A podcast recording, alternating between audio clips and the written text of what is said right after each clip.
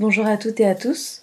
Nous nous retrouvons aujourd'hui pour un nouvel épisode de Flamboyance, le podcast qui met à l'honneur le parcours des femmes racisées à notre époque.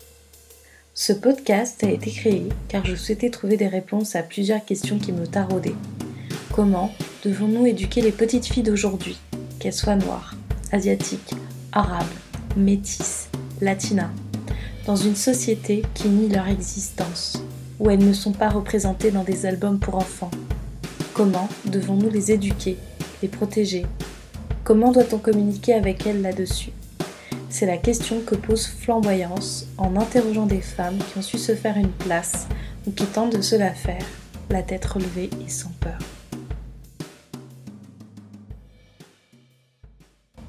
Aujourd'hui, je reçois Célestine Fay qui a accepté de partager son expérience entrepreneuriale avec nous. Célestine, c'est la créatrice de la marque Wax Panther, une marque éthique et éco-responsable. Ce que j'ai adoré dans cette discussion, c'est son engagement dans les causes qui lui sont chères. Des engagements si forts qu'elle les intègre au sein de son entreprise. Avant de commencer, je souhaitais m'excuser pour la qualité du son. Comme vous le savez, les conditions actuelles ne me permettent pas d'avoir la meilleure qualité audio possible. Bonne écoute Bonjour à toutes et à tous. Bonjour Célestine. Je suis ravie de t'accueillir aujourd'hui pour ce nouvel épisode de podcast. Comment vas-tu? Ça va très bien. Et toi, Agnès? Eh ben, ça va très bien. Je suis contente de faire cet épisode avec toi. Moi aussi, je suis très contente d'être là.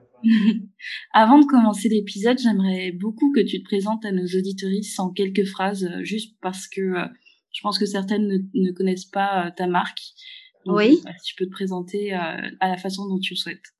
Oui, donc je suis Célestine Fay, j'ai 31 ans, je, je suis parisienne depuis 10 ans, une dizaine d'années.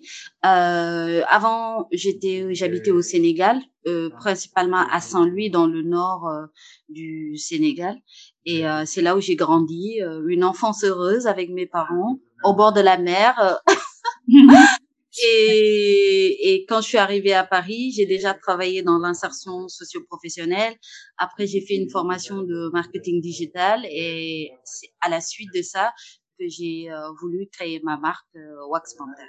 D'accord, donc tu es arrivée vraiment à l'âge adulte en fait. Oui, voilà, exactement. Donc, je suis arrivée à 20 ans à Paris. Euh, j'ai fait euh, tout ce qui est, euh, j'ai travaillé dans déjà en tant qu'animatrice socioculturelle, euh, j'ai passé mon BAFA, après j'ai fait animatrice, après animatrice socioculturelle, après j'ai voulu euh, me former parce qu'à l'époque euh, j'avais envie de travailler au Pôle emploi, donc je suis retournée euh, dans les bancs de la fac pour me former. Je me suis formée et euh, là j'ai euh, j'ai été euh, recrutée au Pôle emploi, j'ai travaillé comme conseillère d'orientation. Après, j'ai été animatrice socioculturelle pour des adultes à la fac. Et après, euh, je me suis dit euh, que j'avais besoin de m'épanouir dans quelque chose. Donc, c'est-à-dire que euh, je voyais qu'il y avait euh, un besoin de faire autre chose euh, en lien avec euh, ma culture, avec mes origines. Et c'est là où je me suis dit euh, que j'allais réfléchir sur un projet. Et euh, au début, c'était pas Wax Panther, ça s'appelait autrement. Et au fur et à mesure que je travaillais sur ce projet, ben à la fin, c'est devenu Wax Panther. Voilà. D'accord. Wax Panther est né. Ok, bah, c'est super intéressant. Alors en fait, avant de parler euh, de Wax Panther et de tout ton parcours entrepreneurial, mmh. euh, dans le podcast, j'ai l'habitude de poser des questions sur l'enfance. Et, oui. Euh, parce que surtout, je trouve que bon, déjà, il y a beaucoup d'études qui ont montré que pas mal de choses pouvaient se jouer à cette période. Mmh. Et, et, du coup, si tu veux bien, j'aimerais bien que tu répondes à, à, certaines de mes questions. Par exemple, mmh. quel genre d'enfant tu étais ah, j'étais une enfant pas très problématique, tranquille, euh, sympa. Euh, faut dire que j'étais bien entourée. J'avais des parents euh, qui qui étaient sympas avec nous aussi. Mon père, il s'amusait tout le temps avec nous. il avait envie de nous faire découvrir plein de choses. on passait beaucoup de temps avec mon père à regarder le globe, à rêver, à se dire on va demain on va au demain on va à San Francisco. ok, on y va et tout. Mais en fait, c'était des rêves, c'était dans notre tête et tout. Et en fait, à la fin, euh, les rêves se transformaient en dessin. Mon père il nous disait bon ben, qu'est-ce que vous pensez de San Francisco? Euh, Dessinez-le-moi. Comme ça, on voilà, euh, c'est, on n'avait pas beaucoup de moyens, mais c'était, euh, on était voilà, on avait la culture, on avait euh, l'art, on avait on avait nos parents, on avait la mmh mer à côté, et on avait des rêves plein la tête aussi. Voilà. Et ça, c'est important. Ouais, c'est super important. Et euh, est-ce qu'il y a eu des femmes qui t'ont inspiré à ce moment-là, quand tu étais petite? Oui, euh, bah plein de chanteuses parce que moi, euh, mon père, il aimait bien la musique, donc il nous mettait plein de musique. Et surtout, j'adorais le vendredi soir parce que le vendredi soir, c'était le jour euh, de la fin de, de l'école. Donc, euh, on avait, euh, on devait nous mettre. mon père, il voulait nous mettre notre musique préférée, et moi, c'était Tracy Chapman. Ah, j'adore. J'ai aussi en boucle, en boucle, en boucle, en boucle. Non, mais sa voix est juste magnifique. Alors, ouais, sa, sa voix est juste magnifique. Et, et surtout, on avait besoin de représentativité, c'est-à-dire qu'on avait besoin d'être de, de, de voir des femmes parce qu'on vivait dans un milieu assez pauvre assez assez euh, enfin on n'avait pas beaucoup d'argent pas beaucoup de moyens donc on avait besoin de voir des figures euh, femmes féminines qui avaient réussi des figures féminines black qui ont réussi et Tracy Chapman faisait partie de, de ces figures féminines qui moi m'ont beaucoup rêvé quand j'étais enfant euh, m'ont beaucoup fait rêver quand j'étais enfant et du coup euh, voilà, je l'écoutais en boucle, je l'écoutais en boucle. Et après, oui, après, il y a toutes les reines, euh, Ndateala, euh, il y a toutes les reines africaines et sénégalaises. Mais bon, voilà, quand on, a, quand on habite au Sénégal ou en Afrique, les reines africaines, c'est pas, c'est pas hyper euh, original. on, les, on, les connaissait déjà, mais, mais c'est vrai que des femmes euh, black, euh, qui font de la musique, qui sortent à la télé, qu'on voyait pas forcément. Ça, pour le coup, c'était quelque chose de très, oui, de très, de très original. Quoi. On avait envie d'être comme elles. Ça changeait en fait des femmes que tu pouvais voir dans ton quotidien. Oui, tout à fait, exactement. Et du coup, est-ce que ça a eu un une influence sur euh, le métier que tu voulais faire plus tard? Ah oui, bien sûr, mais de toute façon, je changeais tout le temps de métier. Il y a eu un moment donné, euh, je voulais être médecin, après je voulais être avocate, après je voulais être chanteuse parce que je chantais beaucoup. Mon père euh, nous sortait beaucoup, on faisait beaucoup d'infos, beaucoup de beaucoup de musique, beaucoup. On allait à la chorale, on faisait plein de choses. Et donc du coup, oui, effectivement, le fait de voir, en fait, c'est pas une question de métier, mais c'est une question de se dire euh, qu'on a envie d'être quelque chose, on a envie de faire quelque chose, on a envie d'impacter quelque chose.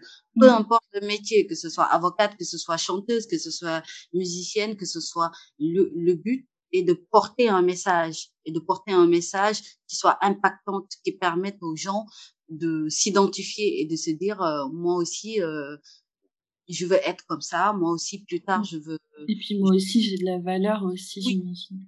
Voilà, exactement. Mm moi aussi j'ai quelque chose à donner au monde, j'ai quelque chose à faire voir au monde.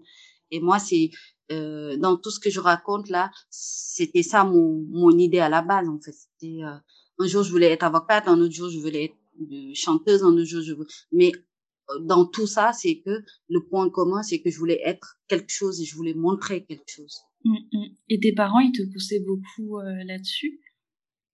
Oui, bien sûr, mes parents, euh, bah, ma mère, euh, elle, elle était un peu plus stricte, un peu plus rigide sur euh, les choses parce qu'elle a reçu une éducation africaine très traditionnelle. Donc, elle, c'était plus une femme doit être comme ça, une femme doit être comme ça et tout. Même si elle-même, elle était éduquée, hein, même si elle-même, elle avait, ma mère, elle était assistante du directeur de la chambre de commerce. Donc, c'était une femme qui s'était beaucoup battue pour avoir des diplômes, pour avoir des postes à responsabilité, tout ça. Mais, mais dans son enfin dans sa psyché, elle avait toujours gardé les stigmates de de son de son de son éducation, alors que mon père, lui, c'était plus euh, faites un peu comme vous voulez, testez des choses, cassez-vous la gueule euh, et relevez-vous, euh, voilà. Et donc du coup, euh, ouais, donc du coup j'ai eu une enfance avec un père plus laxiste que.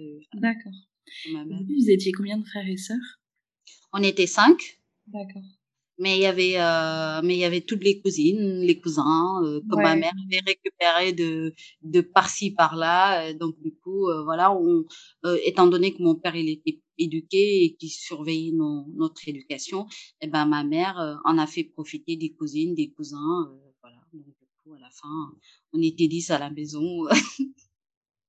Mais en fait, j'adore parce que euh, dans toutes les familles afrodescendantes, euh, enfin là, toutes les femmes euh, à qui, enfin, qui sont venues sur le podcast, euh, à chaque Mhm. fois c'était ça en fait. Il y a eu euh, les cousins, les cousines, euh, les frères et sœurs, et plein de femmes me disent, euh, en fait, les cousins c'est comme des frères et sœurs, ils font vraiment partie euh, de la fraternité, sororité proche.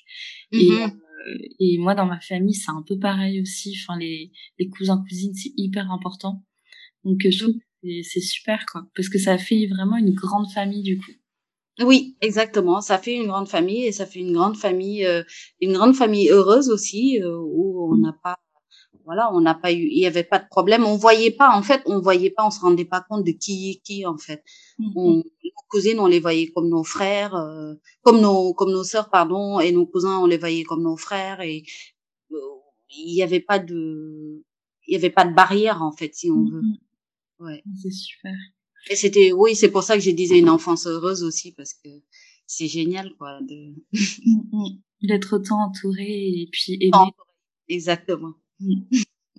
Et comment était ton parcours scolaire Enfin, est-ce que tu avais euh, des difficultés? Est-ce que euh, tu étais aidée à la maison? Non, j'étais pas aidée à la maison. Euh, enfin, mon père, il nous suivait, il suivait, mais il y a eu un moment donné, il pouvait pou- pas tous nous suivre en fait. Il s'est vraiment concentré sur les plus, euh, enfin, ce qui était prévu pour qu'ils réussissent. Ah Et euh, ouais. Et donc parce que moi j'avais un frère qui avait qui avait qui avait un parcours assez brillant, qui avait fait les plus grandes écoles du Sénégal, tout ça. Donc du coup, euh, mon mon père s'est beaucoup concentré sur lui et nous, euh, ben, on était un peu, euh, on était là quoi. Et du coup, euh, du coup oui, euh, bah au niveau familial j'étais entourée. Mon père il regardait un peu ce qu'on faisait, mais le devoir, les les choses c'est nous-mêmes qui les faisons quoi. Et après Mmh. euh, et euh, par contre, ce qui était intéressant, c'était pas le fait de faire des de faire des devoirs, de faire des, mais c'est que on avait des parents qui discutaient beaucoup avec nous, qui parlaient beaucoup avec nous. Moi, je me souviens par exemple, ma mère euh, à 11 ans, elle m'avait dit si tu fais pas des choses pour toi, personne les fera pour toi. euh, c'est à toi de te battre, c'est à toi de de de faire ton propre chemin, c'est à toi de tracer ta route. Voilà, c'est quand même des mots qui sont très fondateurs Oui, de tout à fait. quand on a 11 ans, 12 ans, comme ça, et qu'on entend ces mots comme ça, c'est des mots qui sont très forts. Et après, à la fin, on se dit, bon, bah, moi, j'ai même pas besoin de mes parents, j'ai besoin juste d'être, euh, d'être euh, droite dans mes bottes et de, et, et d'avancer, quoi. Et du coup, euh, moi, c'est ce que j'ai tenté de faire, euh, c'est que j'ai pas attendu que mes parents me disent quoi que ce soit. Quand je rentrais le soir euh, de l'école, je prenais mes cahiers, je faisais mes Mmh. devoirs, euh, et, et j'attendais pas qu'on me dise, euh, fais Mmh. ça ou fais ça. Après, euh, c'est vrai que j'étais pas non plus hyper brillante ou quoi que ce soit à l'école, mais j'arrivais à, à, à avoir la moyenne, à passer en classe supérieure et à, et à faire ce, mon rôle de ce que je devais faire, en fait. Ah, c'est super. Et donc maintenant, on va passer euh, aux questions euh, sur euh, ton, tes différentes activités. Ouais. Euh, D'ailleurs, j'aimerais bien que tu les présentes parce que je sais que tu, tu fais pas mal de choses. Oui. Euh, tu t'intéresses à l'upcycling, euh, à la slow fashion et tout. Donc j'aimerais Oui. beaucoup, beaucoup que tu en parles et que tu expliques un peu euh, toutes ces activités. Oui, donc euh, en fait, je, je fais de l'upcycling, je, je m'intéresse à la slow fashion, euh, j'écris des histoires, je euh, je suis très intéressée par l'histoire des reines africaines. Euh, voilà, donc euh, en gros, c'est c'est tout un parcours euh, artistique qui est mélangé. Et euh, pourquoi pourquoi tout ça? Parce que euh, quand on parle de tout ça, ça a l'air un peu être, on a l'impression que c'est des choses qui n'ont aucun rapport les uns avec les autres. Or, ça, or avec quand moi je crée Wax Panther, toutes ces choses-là ont un rapport justement. Ah parce oui, que euh, parce que la, la, slow fashion justement ça m'intéresse parce que euh, la slow fashion c'est quoi? C'est euh, consommer moins et moi, euh, dans mon parcours personnel, depuis deux ans, trois ans, euh, euh, j'ai arrêté d'aller dans les grands magasins, j'ai arrêté d'acheter, je consomme beaucoup moins, je fais attention à ce que je consomme, je j'achète dans les petits commerces. Avant même qu'on nous dise allez acheter chez les petits commerçants, moi j'achetais déjà chez les petits commerçants. Je je suis, je tourne autour des circuits éthiques et tout. J'essaie au maximum d'acheter tout ce qui est liquide vaisselle, gel, gel douche, gel euh, lessive, tout ça, je, je l'achète dans des circuits courts. Voilà, à Paris, il y a plein de circuits courts, il y a plein de créateurs qui achètent, qui euh, qui produisent ces choses-là et qui les vendent. Donc, euh, je les achète chez eux directement. Voilà. Et après, euh, euh, tout ce qui, après, oui, effectivement, dans tout ce qui est euh, recyclage, moi, j'étais passionnée par les tissus africains. Je suis une grande passionnée des tissus africains et ça depuis très longtemps parce que le wax, euh, euh, moi j'ai grandi avec le wax. Hein, euh, c'est un peu controversé en ce moment le wax, mais mais moi j'utilise le wax parce que j'ai grandi avec le wax. Le wax, les gens ils l'achètent en Afrique parce que ça coûte pas cher. Mmh. C'est aussi une question de prix, une question de budget. Et moi, quand j'étais enfant, pendant toutes les fêtes, mes parents, ils nous il nous achetait euh, des tissus de wax, on allait chez notre petit couturier, il nous faisait notre robe, on était contente. Et euh, et euh, et donc du coup c'était euh, c'est aussi une, une sorte de Madeleine de Proust en fait. C'est une mmh. Madeleine de Proust. C'est ça ça nous rappelle un peu notre enfance et euh, les, les bons moments qu'on a passés avec nos parents quand on était enfant. Euh, moi je, je, me souviens quand j'étais enfant quand j'avais de bonnes notes, ma mère me disait bon ben si tu as une bonne note, tu choisis le motif de wax que tu veux et je te fais une robe par exemple. Et donc du coup euh, c'était génial, oui. Donc euh, j'arrivais dans la boutique où il y a plein de motifs de wax et moi j'étais là, euh, lequel je vais choisir et tout. et, euh, et à la fin j'en choisis un et euh, et c'est celui-là qui sera ma robe. C'est moi qui l'ai choisi, c'est moi qui ai choisi le motif, c'est moi qui ai choisi le modèle de la robe et ma mère elle paye pour qu'on pour qu'on me fasse euh, ce modèle de robe avec le motif que j'ai choisi. Et euh, et voilà. Et donc du coup moi, le wax a toujours fait partie de ma vie. C'est pour cela que, que je le recycle et je recycle le wax parce que chaque motif de wax a une signification. Et, euh, et quand on est euh, quand on est au Sénégal, nous ces significations-là, on les connaissait. Euh, tu sors, tu sors, je sors. Mon mari est capable. Ça nous faisait rire, ça nous amusait. Et justement, moi, c'est ces souvenirs-là que j'ai du wax. C'est pour ça que je que je, fais du wax euh, aujourd'hui. Et euh, ce qui concerne euh, bah, le développement durable, moi, je suis très attachée à, à, à, à, la question de la redistribution des richesses.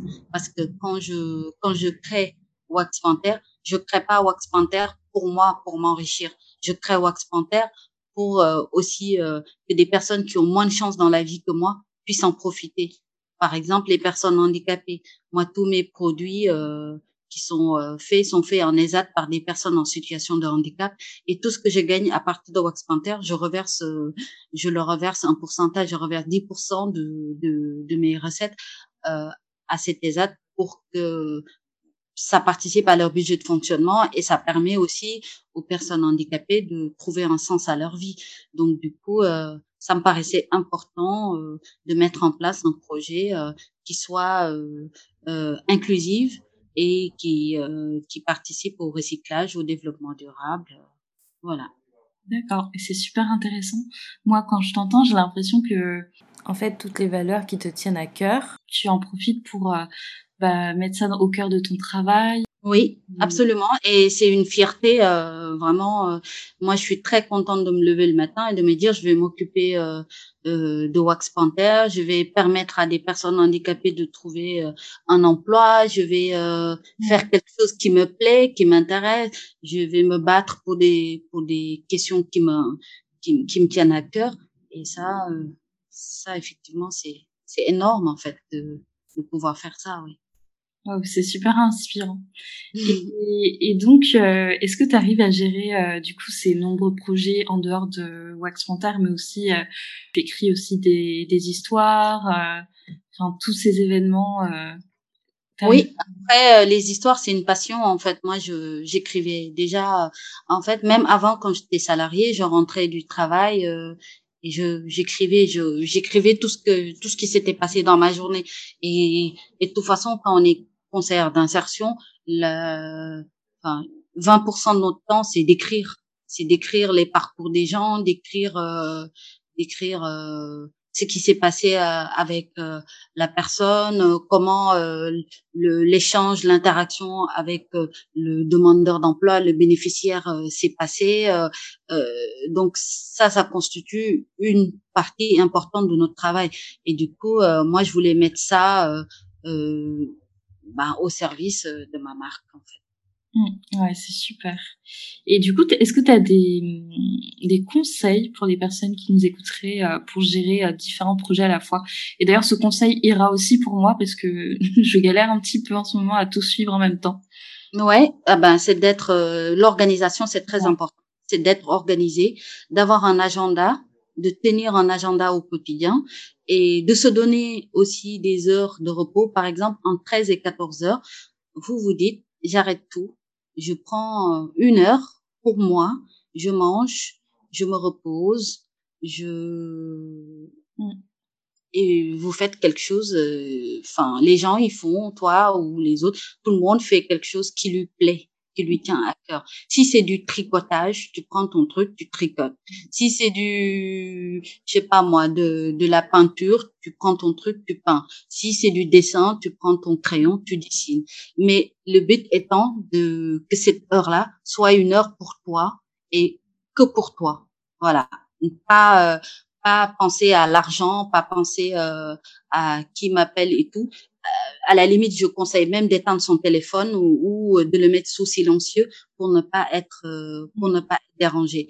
Après, tout est question d'organisation. Moi, je sais que depuis que je suis organisée, euh, je, ne me laisse plus euh, déborder par mmh. la frénésie des messages parce que maintenant sur nos téléphones, on a trop de messages, trop de de de notifications. Notifications, voilà, exactement, qui arrivent tout le temps et ça ne laisse pas beaucoup de temps à la réflexion ou à la pensée. Ah oui, ça c'est complètement vrai. Parce que parce qu'un message ou une information chasse l'autre et on n'a pas le temps de de ben, de se remettre en question, euh, de de de penser, euh, voilà. Donc du coup, moi je dis que même dans une journée trépidante, accordons-nous au moins une heure pour Mmh, euh, mmh. réfléchir sur nous pour euh, reprendre euh, bah, reprendre du poil de la bête, une remise en question de soi, une quête de soi, et pour mieux repartir, pour mieux redémarrer. Mmh. Et d'ailleurs, enfin le risque aussi de, enfin je trouve, de faire des choses qu'on apprécie, des projets qu'on apprécie. Par exemple, moi c'est le podcast et enfin la peinture aussi le problème, c'est que des fois, on n'arrive pas à faire de pause parce que ce qu'on fait, on le considère pas vraiment comme du travail. Enfin, oui. c'est du travail, bien sûr, mais en fait, on prend tellement de plaisir que on se sent pas, on le ressent pas comme un travail. Oui. Et du coup, bah. le risque, ouais, c'est un peu, faut vraiment mettre des limites, je trouve, et c'est pas évident. Oui, oui, oui, bien sûr. Euh, mais après, euh, moi je trouve que c'est le début. Moi par exemple quand j'ai commencé j'étais j'étais un peu comme toi.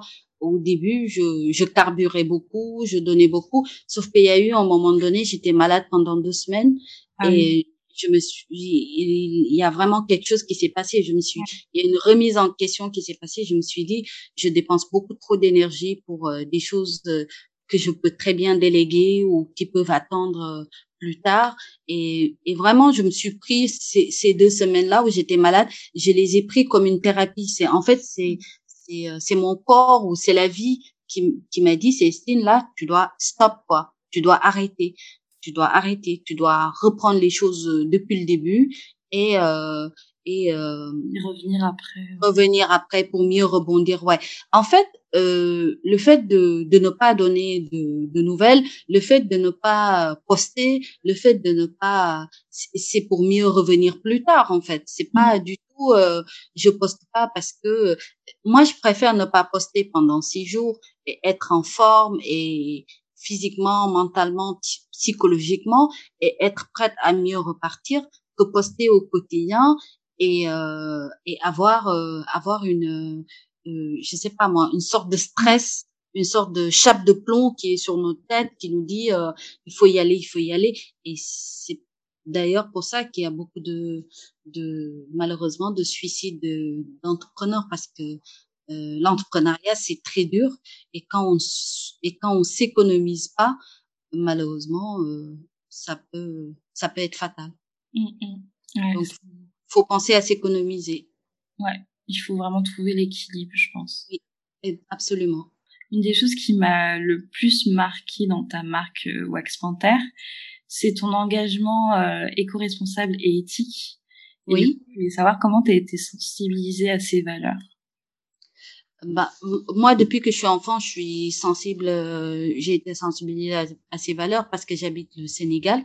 Et le Sénégal est un pays qui est très éco-responsable. Bon, mmh. euh, on ne citerait pas le Sénégal comme un pays éco-responsable, mais moi, je vous dis que le Sénégal est un pays qui est très éco-responsable. Je vais vous expliquer pourquoi.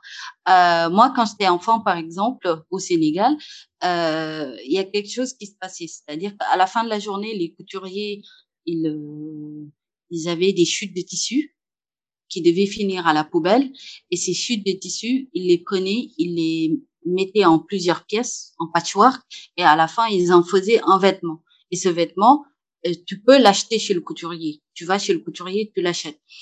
Et du coup, euh, il n'y a pas plus éco-responsable que ça. C'est-à-dire que ce couturier-là, il y a eu un moment donné, il s'est dit, au lieu de jeter c'est inconsciemment, hein, lui, il sait pas ce que c'est que l'éco-responsabilité, il sait pas ce que c'est que euh, le recyclage, tout ça. Mais il y a eu un moment donné, il s'est dit, euh, peut-être que ces chutes de tissus là, si je les mets euh, en plusieurs pièces, moi je, non seulement je crée un vêtement qui va servir à quelqu'un, mais en plus de ça, je gagne un peu plus d'argent.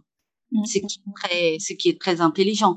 Euh, et donc du coup, euh, moi c'est comme ça, euh, mon engagement il vient de là, il vient de mon vécu en fait en Afrique où je voyais euh, euh, les gens euh, qui en fait à des solutions. Oui, voilà, exactement. C'est pas forcément, c'est pas, oui, qui réfléchissent à des solutions, mais c'est surtout des gens qui n'ont pas beaucoup de moyens mmh. et qui se disent, ok, comment on peut faire pour euh, améliorer nos conditions et aussi euh, euh, par exemple, quand on a quand on a un vêtement qui, qui, qui commence à, à s'user un peu, au lieu d'aller au lieu d'aller en acheter un autre, comme nous on fait ici, ils vont chez le couturier, ils ils le rapiècent, ils le ils, le refont et et, et, ils le ils le gardent. Et et, et moi j'ai eu cette voilà, j'ai cette euh, cette culture là qui est qui qui est chevillée au corps, euh, qui est qui est vraiment en moi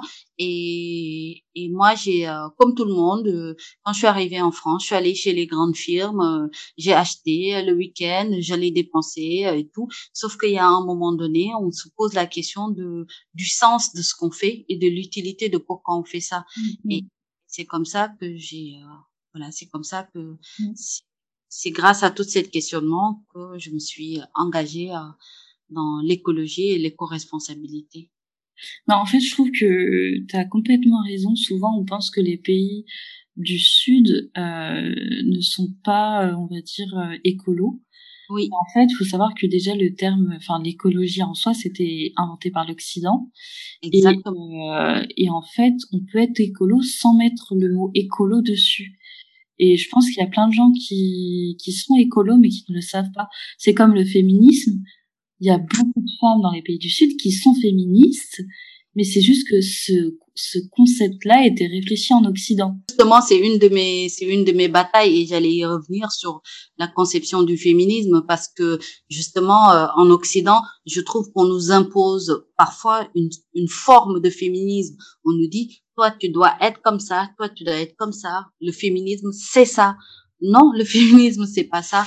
Le féminisme, c'est plusieurs choses en même temps. C'est, c'est, c'est un concept, en fait, que chaque femme peut l'approprier à sa manière.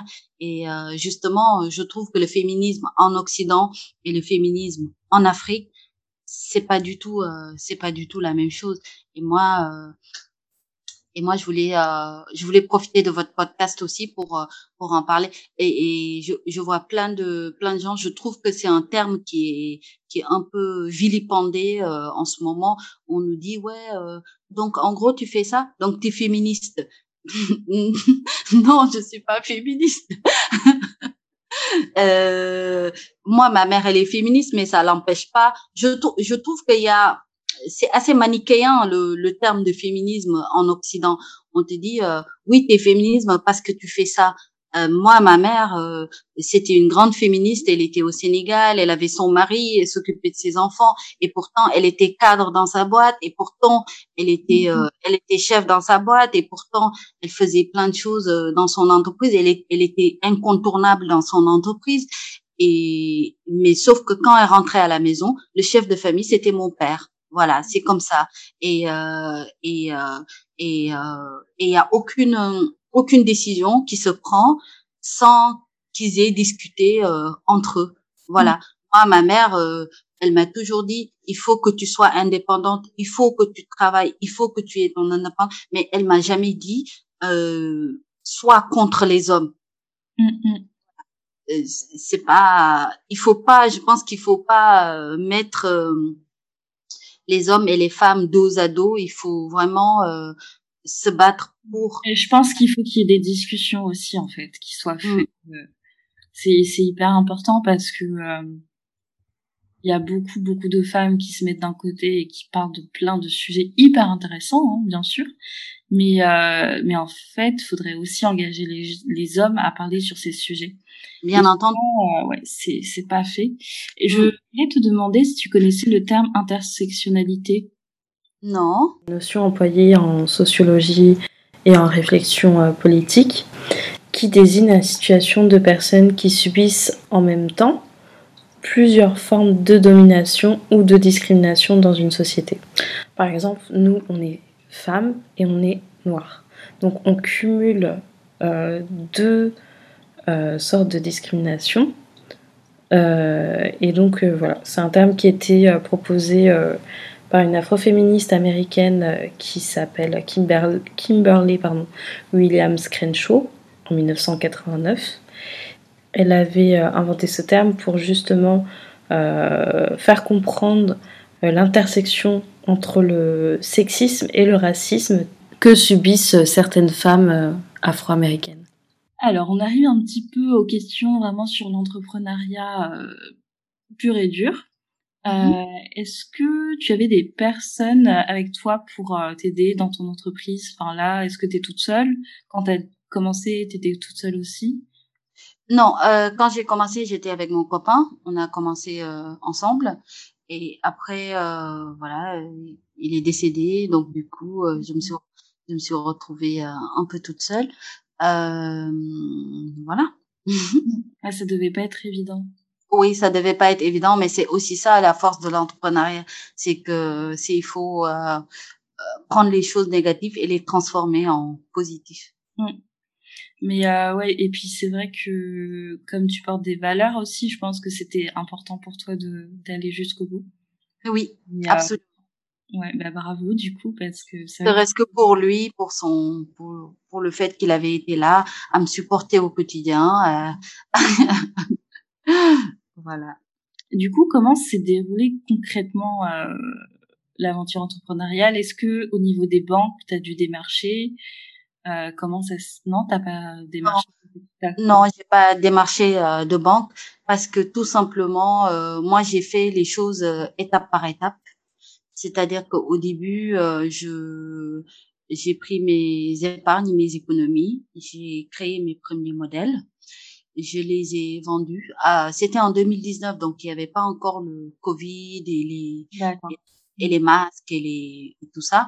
Donc du coup, euh, je faisais des showrooms, je faisais des événements dans des hôtels et euh, j'invitais genre 200 euh, 300 personnes et euh, j'avais 100 ou 200 articles à vendre et les gens ils venaient, ils achetaient ce qu'ils voulaient et s'il en restait euh, ben je gardais, j'organisais un autre showroom et Et du coup, ça m'a permis d'avoir euh, une banque de données, euh, des, euh, des emails, des informations des gens. Parce qu'à chaque fois qu'ils venaient, ils achetaient, on discutait, on passait du temps ensemble, on rigolait, on chantait, la musique, tout ça.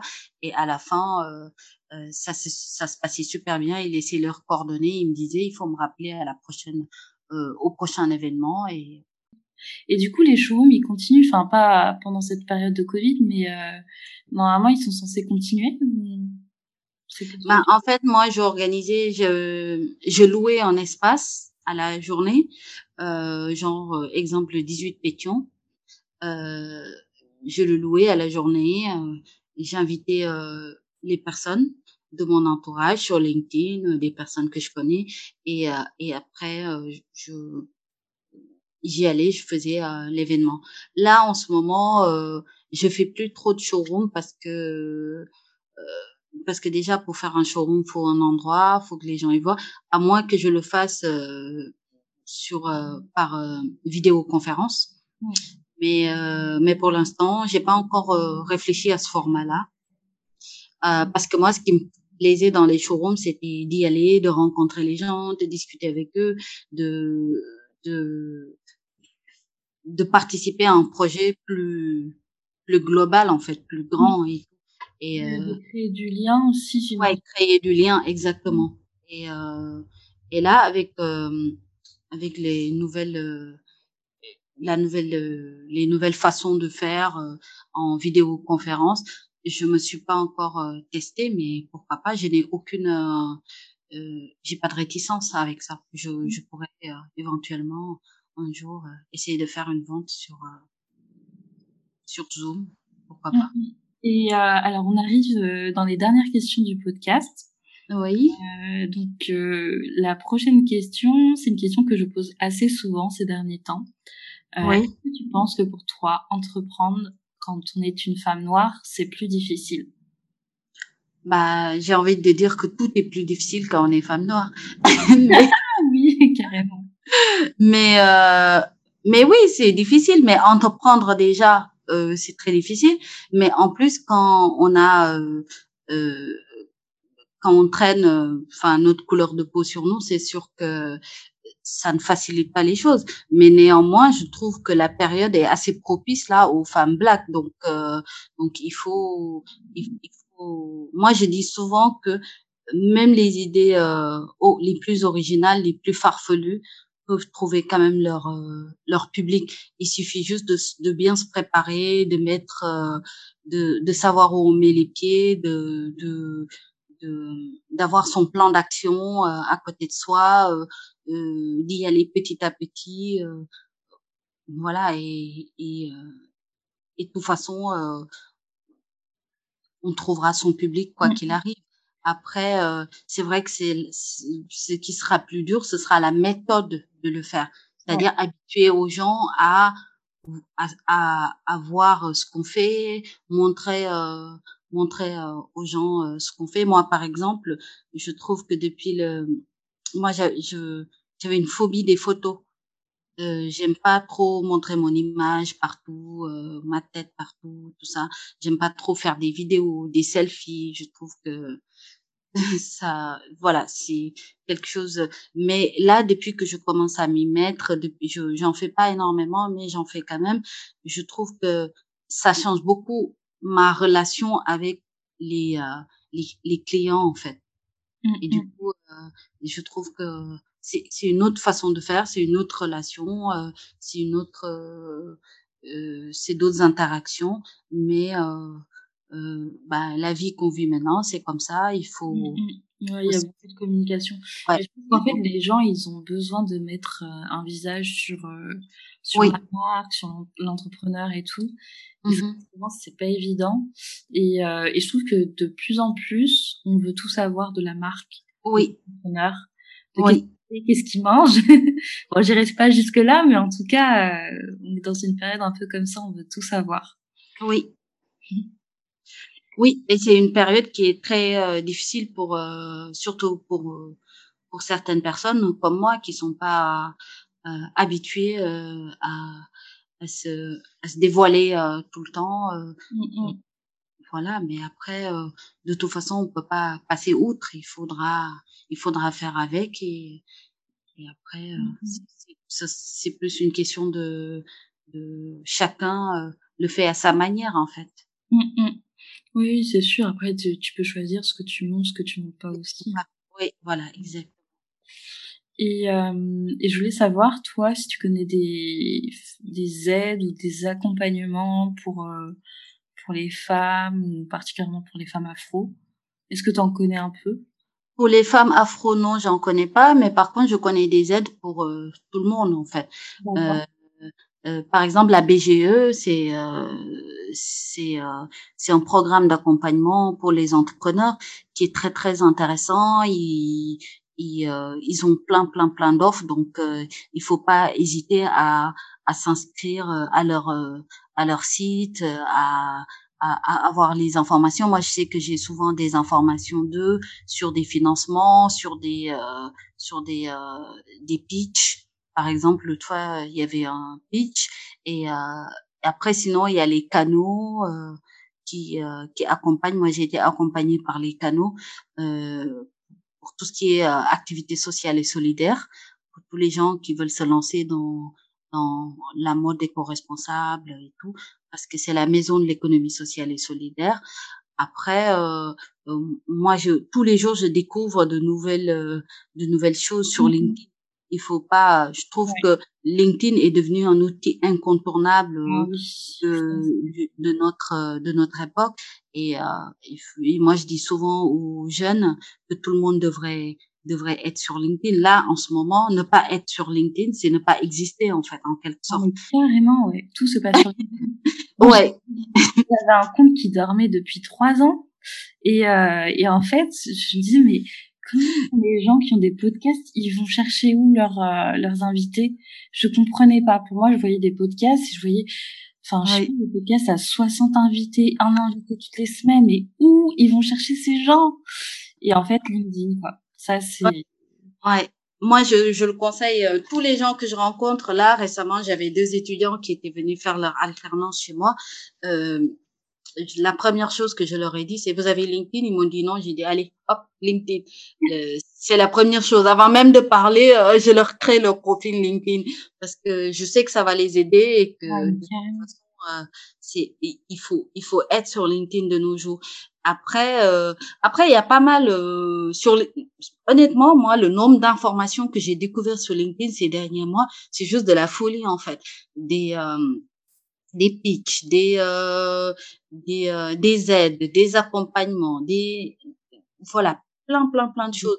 Donc faut pas hésiter à à chercher, à regarder, à fouiller, à aller euh, sur internet, il y a tout le temps en plus maintenant on n'a plus besoin de se déplacer, on, on est sur son canapé et et on, on, cherche et on trouve quoi. Donc ah non, c'est sûr. Ouais, donc faut pas ça jamais été aussi facile.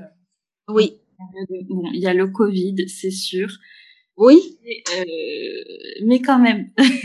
Hmm. oui, oui. Après, c'est sûr que le Covid ne facilite pas les choses, mais, mais, mais en fait, dans, pour, pour le coup, dans ce, dans ce, sur ce plan, sur le plan de l'interaction et des hmm. échanges avec les gens, euh, le Covid euh, a quand même euh, permis de faciliter les choses. C'est-à-dire que tu vois, toi et moi, on est là, on discute sur Zoom. Euh, mmh, mmh, mmh. Euh, il y, a, y, a, y a plein de, de, d'initiatives qui sont sur Zoom, qui sont sur euh, sur sur Internet. Donc, faut faut vraiment pas faut vraiment pas hésiter à fouiller, à à s'inscrire à tout, à à chercher. et moi, moi, le nombre de gens qui m'ont contacté ces dernières semaines sur LinkedIn, je j'ai halluciné en fait parce que parce que plus je mettais des contenus, plus les gens ils me contactaient, plus euh, mais n'importe quoi. Hein. Il y a même des gens qui m'ont appelé pour me dire ah est-ce que tu as besoin d'aide, est-ce qu'on peut t'aider pour quelque chose? Ah mais c'est génial. c'est génial. oh, c'est trop cool. Une générosité pareille. Mais en fait, je trouve que avant, enfin, il y a peut-être 20 ou 30 ans, je pense que ça se faisait beaucoup par réseau. Euh, tu sais, ceux qui, ben voilà, avaient de la famille, qui travaillaient dans tel domaine, etc. On arrivait à avoir un stage ou une alternance, etc. Oui. là, maintenant, avec LinkedIn, c'est, en fait, tout le monde peut avoir un réseau. Oui, exactement. Exactement. C'est en ça que c'est, euh, on dit que l'Internet crée peut-être parfois des inégalités, mais en tout cas, euh, là, dans le cas de LinkedIn, enfin, je trouve qu'il n'y a pas, oui, ça, au contraire, ça, ça enlève les inégalités parce qu'au au contraire, les gens qui cherchent des stages et tout, ils arrivent quand même, il y en a, il y en a pas mal. Je pourrais pas donner un pourcentage, mais moi, la plupart des gens que je connais qui cherchaient des stages et tout, ils ont, ils ont trouvé. Moi, mes deux stagiaires, je les ai, je les ai recrutés sur LinkedIn parce que c'est, euh, euh, c'est la personne qui s'occupe d'eux qui m'a contacté. Euh, je vais recevoir une autre stagiaire bientôt.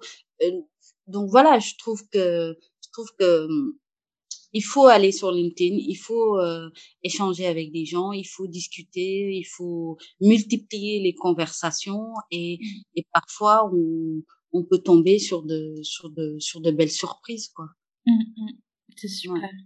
Bah, écoute, merci beaucoup, beaucoup. Les. Bah, merci à toi. Et un entrepreneur, c'est quelqu'un qui fouille aussi. C'est quelqu'un qui cherche. C'est quelqu'un qui n'hésite pas à aller euh, de l'avant. C'est quelqu'un qui n'hésite pas à ouvrir des portes.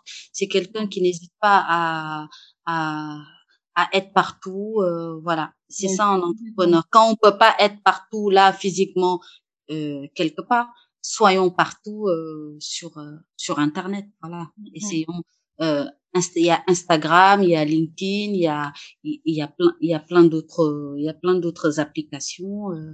Et après aussi, ce qu'on peut faire, c'est euh, programmer, tu sais, les les posts. Je sais que sur LinkedIn, on peut les programmer. Oui, exact. Sur Instagram aussi, oui, on peut les programmer. Ouais. Oui, oui, oui, bien sûr.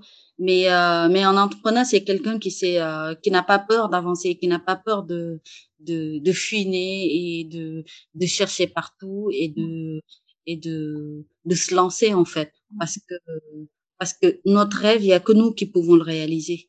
Il y a que nous qui pouvons le réaliser. C'est nous qui avons la clé pour réaliser nos rêves. Donc si on a peur, on se dit moi je vais pas parler à tel, je je vais pas là, je vais pas là, je vais pas montrer ce que je fais. Ben il y a juste un moment donné euh, le rêve, il peut pas se réaliser. Parce que ce rêve, pour qu'il se réalise, faut que les autres le voient, faut que les autres, ils, ils soient, ils, ils soient, ils soient au courant et qu'ils puissent adhérer à, à ton projet. Et à la fin, ben, le rêve euh, devient euh, réalité.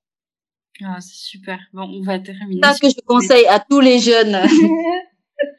de, de ne pas avoir peur d'aller de l'avant, de ne pas avoir peur de, de se montrer, et de ne pas avoir peur de. voilà. C'est important. Mmh. Exactement. Mais écoute, Après, il y a quelque chose que je voulais dire aussi mmh. pour les jeunes qui écoutent. Avant de mettre en place leur projet, peut-être euh, faire un petit euh, sondage sur euh, justement sur LinkedIn pour dire voilà, je m'apprête à faire tel projet. Est-ce que vous pouvez prendre une minute de votre temps pour pour, euh, pour répondre et tout. Et euh, voilà, après, ça coûte rien. Euh, ouais, les sondages, c'est hyper important. ouais. Enfin, même si c'est une association, c'est oui. super important. Parce que souvent, ce que ce qu'on veut mettre en place, souvent, c'est pas forcément adapté. Oui. Et euh, avoir une vision d'une autre personne pour te dire, bah voilà, peut-être faire comme ci, comme ça. Oui. Euh, ça peut être, ça peut être vraiment important pour le projet.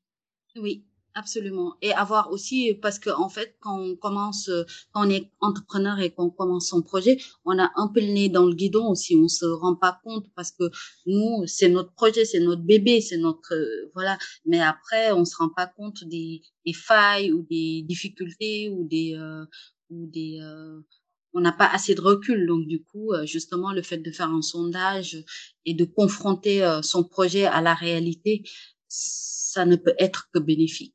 Mmh, mmh. Ouais, carrément. Merci beaucoup.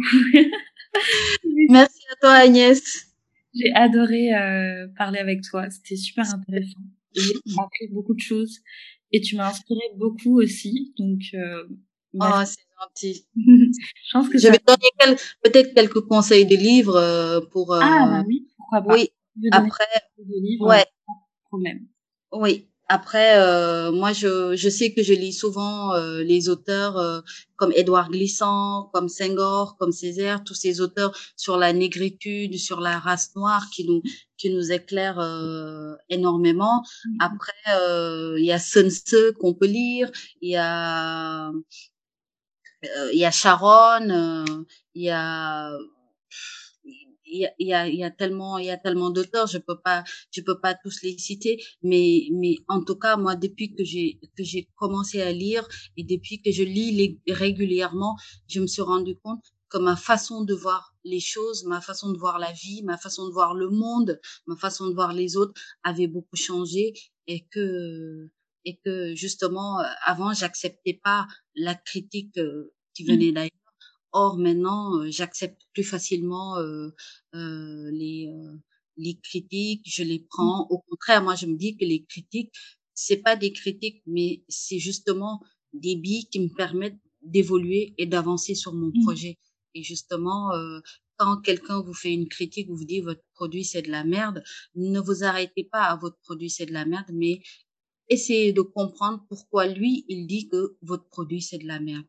Et quand vous saurez, quand vous aurez compris pourquoi lui dit que votre projet c'est de la merde, ce sera un grand, déjà un grand, euh, un grand pas et ça mmh. vous permettra vous aussi de réfléchir euh, sur sur euh, sur son projet.